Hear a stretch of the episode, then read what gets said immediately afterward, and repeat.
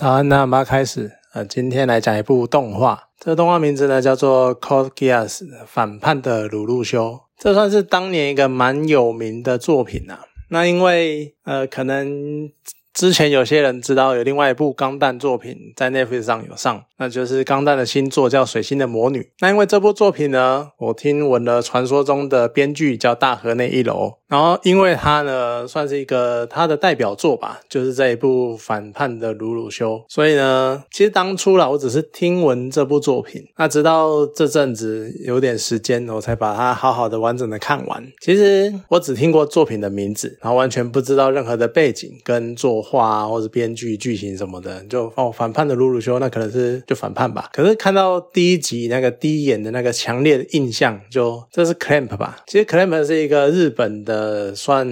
我觉得偏少女漫画的作画小组。呃，对于 Clamp，我第一部作品有认识，呃，认识这个团体的第一部作品是《魔法骑士雷阿斯》。就小时候电视台我忘记翻三台，就是有在播这个动画，然后每天都会看。那印象深的呢是有一。是我那个妈妈，我妈的朋友来我们家做客，然后我就在那边看动画，看我的，然后他们那边闲聊，在那边讲说什么，他那个眼睛也太大了吧，他那个嘴巴这么小，是要怎么吃东西？所以在看到第一集那个鲁鲁修第一集的时候，真的是那个回忆完全都起来了，就是那种少女画风，啊眼睛超大，然后嘴巴超小那种风格，就真的是非常非常的强烈。那它是一个二零零六还零八年的作品，就将近可能将近二十年前的。可是它的故事的张力，然后各种转。折，然后那种惊让人惊讶的程度，就放到今天好像毫不逊色。虽然说有时候你可能会觉得作品看多了，难免会产生一些很强烈的那种套路的感觉，就可能觉得哎，这个做路线啊，以前哪个作品看过啦，啊，那那个路线、那个转折、那个方式诠释的方法，哦，以前哪部漫画演过之类的。可是呢，反叛的鲁路修呢，证明了作品如果经典的话，它其实有时候即使是那种你曾经有人诠释过的走向，但是它还是可以。借由剧情的演进跟特殊的铺陈啊，来让适当的时机让你感到惊讶，让你感到大吃一惊。什么？原来有这种转折这样子？尤其是他的作品本身就是在描述一个很落魄的王子，然后试图呢利用无意间得到的特殊能力叫 Gias，然后展开对他的生父还有他的所领导的帝国复仇，为的呢就是建立一个和平的世界。那这一切呢都环绕着战争、殖民，然后还有信念的冲突。那他为了凸显这一点，就剧情的安排上。方面也相对剧烈蛮多的，因为毕竟是战争嘛，像我们最近就很多啊什么乌俄战争啊、以啊以巴冲突啊之类的，就各式各样的冲突、各式各样的战争，我们都可以看到，现在都是亲眼的看到这些战争，有时候是非常非常残酷的，然后有时候决策者做出的抉择是非常的冷血，或是只为了追求最大的利益，然后牺牲了很多事情，所以它的剧情安排上相对就是比较激。激烈，甚至于有时候就会出现很虐心的桥段。可是我觉得很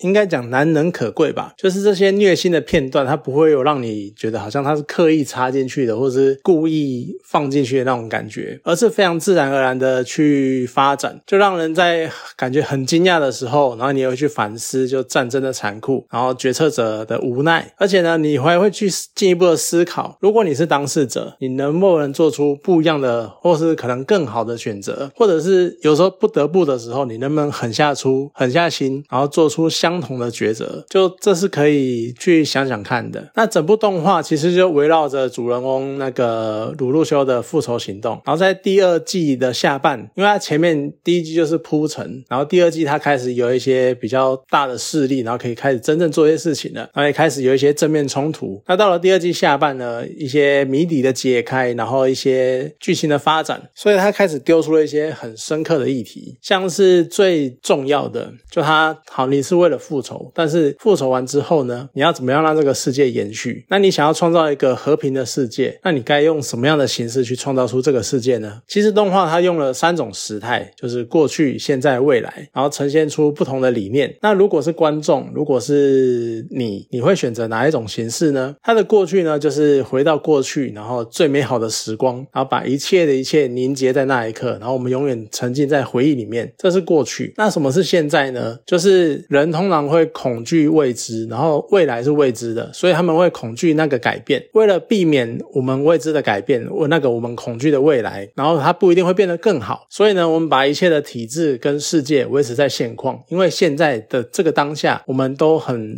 和平安详的生活着的话，那现在或许就是最好的时刻。这是所谓的现在。那当然还有未来，就是常常听到的嘛，没有最好，只有更好。所以呢，我们就让时间跟社会不断的流动，不断的转变，然后这个世界人与人之间的关系，自然而然会往一个更稳定，或者是由大家由群体去决定出一个他们想要的世界，他们想要的样子。那在这三种时态的可能性中，这部作品呢，它选择了未来，毕竟也不意外，因为它看起来就是一个最积极、最正向的立场，就最符合我们现实生活中的样子。我们都会觉得说，我们不要沉浸在过去，我们不要拘泥在现在，我们应该放眼未来。大家都会这样说。可是另外一方面，我也会想，就是那这是不是因为其实因为就是现实世界的限制，让我们觉得这个样子就是所谓的积极、所谓的正向？因为我们并没有任何的方式可以真正的去停止时间，或者去回到过去。时间这件事情，它就是会无止境的不断的前进，不断的流逝，所有的事情都会随着时间而改变。那在这样的框架中，我们自然而然，我们完全没有办法避免要选择迎向未来，甚至于我觉得那根本就不叫做选择，因为那是一个单行道。这样一个现实世界的法则，这样一个时间不断往前的这一个方式，囚禁了我们的想象跟我们的选项。我们没有任何选择，我们只能随着时间不断的迎向未来。所以在这个情况之下，好，那作品所呈现出来的对迎向未来，的确是我们最好的方式，因为我们只能这样做。但是要是真的给你一个能选择的机会，会不会我们的想法就真的会不一样？应该说，当我们能够做到这件事情的时候，会不会才能真正的产生不同的想法，而且把不同的想法成为可能，那成为一个真正可以选择的选项？我觉得到那个时候才是选择，才是所谓的有选择性，甚至于可能某种程度上来说，那才是思想才是是自由的，因为我们可以选择我们想要的事情。好，那刚刚有说到法则这件事情，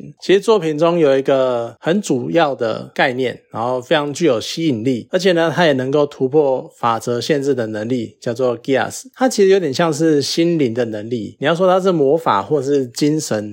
呃精神操控之类的之类的事情，可是谈到这项能力呢，你就觉得很多时候的桥段安排还是会让人家想要去吐槽主角卢路修的使用方式，因为它有包含各式各样的能力。它可能可以操纵人心，或是暂停时间，或是改变一些事情，改变一些环境这样子。那主角卢路修呢？他的使用方式，当他看着你的眼睛，他可以控制你的思想，然后让你做，就有点类似催眠就对了。他能够催眠你做他想要做的事情。可是呢，对特定对象只能使用一次。那既然你对特定对象只能使用一次，鲁路修他有时候用起来的感觉就是超级随便的。譬如说，他只是在追逐的时候，就叫看的人，然后叫路人让开。然后叫警卫走开这样子，然后或者直接做一些非常微不足道的小事，比如说你去做披萨之类的。所以这样的感觉超随便的，就你那么强的能力，然后你又只能用一次而已，你哪知道这个人哪天会不会反过来咬你一口？那你应该更严谨的去对他下命令才对。可是他完全不鸟这件事情。可其实某种程度上，这可能也想要凸显，就是在鲁路修的眼里，这些人都只是路边的蝼蚁，这在他眼中都是随手可抛的工具，完全对他没有任何威胁。所以他随便下个指令都没有关系，因为他们根本不。会有一天能够成长到让他后悔去随随便便心控他们的这个程度。当然，这个设定就是非常的中二，非常的自大。再加上鲁路修有时候台词也是非常的就超中二，就对了。他前面的设定啊，然后一些剧情，然后鲁路修的性格，你会觉得说你真的找不到其他形容词来形容他。可是呢，就会跟他展现出来，因为他是一个非常强大。你想他的目标是颠覆世界，他一定有非常强烈的谋略，然后非常呃就老谋深算。然后非常的聪明，所以有那么一点点违和感。可是也可能就是因为能力太强了，所以才这么的自大吧。不过呢，就是因为这个角色设定就是超级中二，然后超级自大，又非常的狂妄。可能就是因为这个设定的这么疯，然后才能够撑起整部动画的那个某种程度来说蛮疯狂的